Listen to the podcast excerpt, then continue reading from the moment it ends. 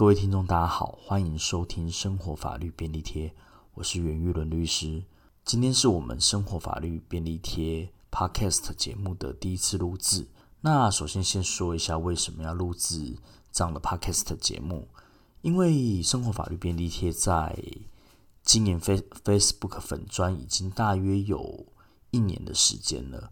那在这一年的过程之中，不断的有读者、粉丝。呃，私底下私讯我们，跟我们说，是不是可以出一个像呃 podcast 这这样的一个节目，然后让他们大家在通勤的时间也可以听听有关像法律的新闻的分析，然后学习一些生活法律的常识。我觉得这样也不错，因为有时候我们可能不是那么的方便阅读。我如果有这样的一个就是 podcast 节目的话，也许可以大家可以更多机会来接触我们生活法律便利贴。第一集的节目里面，我们选了上个礼拜的一个新闻，就是有一个大型的连锁贩卖店把员工从南部分公司调到了北部分公司去，造成就是员工本来是南部人嘛，他没有办法配合他的家庭生活跟他的工作，所以呢，向法院提出就是说公司这样的调动是违法的，所以公司调动无效，那仍然应该让员工在本来的分公司上班。那我们会觉得说，有时候公司的工作难免会有调动，但是伴随着调动，可能会跟我们当初一开始进入公司的时候的期待并不一样。例如说，找工作的时候，我们会找呃离家近一点的，通勤时间不要这么长的。那当然这相对啦，如果薪水非常的高，我们也许可以跑远一点。但是不管怎么说，这些劳动条件跟呃，我们找工作的意愿来讲，其实是非常密切相关的。那如果今天公司把我们的劳动条件做一些调动之后，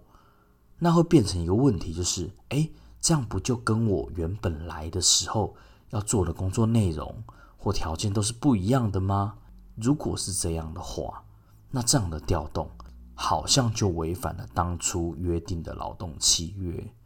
当然。不是说不能调动啦，但是在一个不合理的调动，或者是说不妥适的调动的时候，这样的调动真的是合法的吗？那我们就来讨论这个问题。那说了这么多，其实，在法院的实务里面，我们称为这个叫做调动五原则，就是我们原公司要调动一个员工，一定要符合我们以下未来要说的五个原则。五个原则里面呢，过去这是一个主管机关，现在是劳动部，以前是劳呃劳委会。劳动部它的一个函释内容里面所提到的，然后再反复的被法院所采用。所以在学习劳动法的时候，我们都一定会学到调动五原则。你过去都是用法院的判决来去告诉大家说有这样的原则，但是法律上并没有太多的琢磨。但是后来在最近近期的修法里面，把调动五原则放入了劳基法第十条之一里面。那我们大概讲一下有什么样的五个原则。第一个就是说，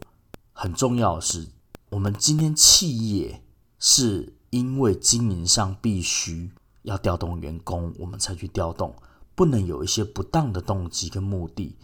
例如说啦，我以前我在职业的过程之中，我以前有听过某些所谓的劳资顾问公司去教公司说，哎，其实你就用调职，然后逼员工离职。比如说，你就把他调到生产线去，原本可能是文职人员，你把他调到生产去，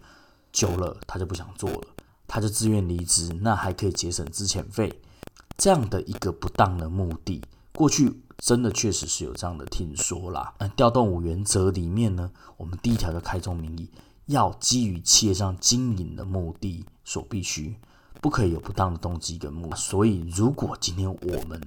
一些比较不妥的雇主，他是用因为我想把你，我我想其实我是想把你开除，那我用把你调动的方式让你做不下去，自己走人，这样的话绝对是不符合第一个原则的。再来呢？也是很重要的部分，就是对于劳工的工资跟其他的劳动条件不能做不利的变更。例如说，很简单，就是不能减薪嘛，或者是原本任职是某一个职位，可能不能比现在这个职位更低。第二个原则就是对劳工的工资还有其他劳动条件不可以做不利的变更。最直白就是说不能够减薪。比如说，诶，我把你从文职工作调到生产线去，一个月本来有五万块钱，那调到生产线的时候，不能说，诶，我就砍到三万五了，因为工作内容不一样，贡献度不同，不可以这样子。如果说有劳工资的一个变更的话，这样的一个调动绝对是不合法的。再来就是说，第三个原则是。调动后的工作是劳工的体能跟技术可以胜任的。比如说，我们原本是做呃会计的工作好了，然后可能我们的身体上本来就不是那么的强壮，那把我们调到就是说重度劳动的工作，或者是高负重，或者是高温的一个环境里面，可能就不是我们平常。身体比较没有那么好的人可以去工作的内容，这样的部分恐怕也是不妥适的。那再来第四点是说，工作调动的工作地点如果过远的话，雇主应该给予必要的协助。那比如说，我我们帮忙承租宿舍，或是给予就是说租金补贴之类的。在第五个原则，当然这个第五个原则可能是比较横平性的考量，就是说要考量劳工跟他的家庭生活利益。在在这条部分里面。就没有这么的明白啦，就是因为这就是一个最后的一个权衡调整。那其实最重要的还是在第一点、第二点跟第三点，还有第四点的部分，就是目的、工资、劳工的体能能够胜任，再来就是说工作地点不能够太过遥远。如果过于遥远，那雇主要给予应该有的协助。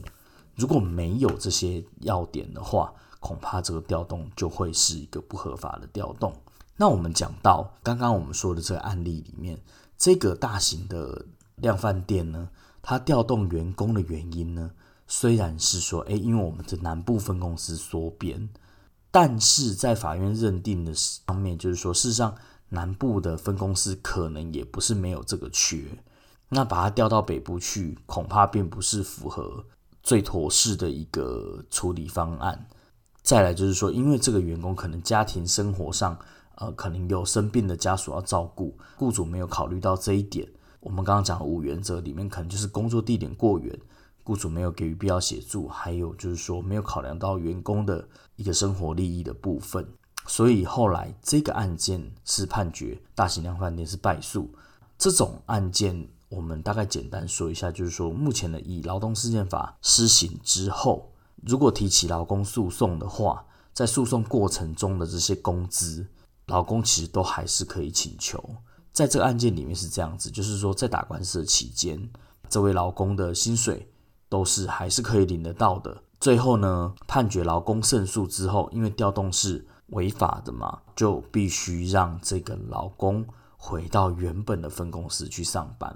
所以我们在看这个调动五原则的时候。有时候啦，在我们的生活里面，如果真的遇到了一个不当的调动的时候，不妨去检视一下这样的一个调动是不是符合我们法规上的调动五原则的规定。最后，我们再跟跟各位观众拜托拜托，就是说有机会的话，都可以多多收听我们的节目。如果有想要听的一些内容，也不妨到粉砖上帮我们留个言。我们定期每周都会更新新的文章，也不妨帮我们按个赞，呃，多多给我们支持跟鼓励。一直以来，生活法律便利贴都是我们事务所在工作之余，同仁另外花时间来做做一些文章的撰写，收到的成效都不错，也这也是一直支持我们继续往下走的一个动力。这个新的 podcast 的一个尝试，也希望大家喜欢。原则上，我们每次录的时间大概都会在十分钟左右，方便大家可能就是哎捷运坐个两三站，然后就可以听完的一个程度啊。原则上一周会更新一至两次，未来多的话可能二到三次，这个也都是未来可以考虑的范围。就希望大家多多收听，今天就到这边结束，谢谢。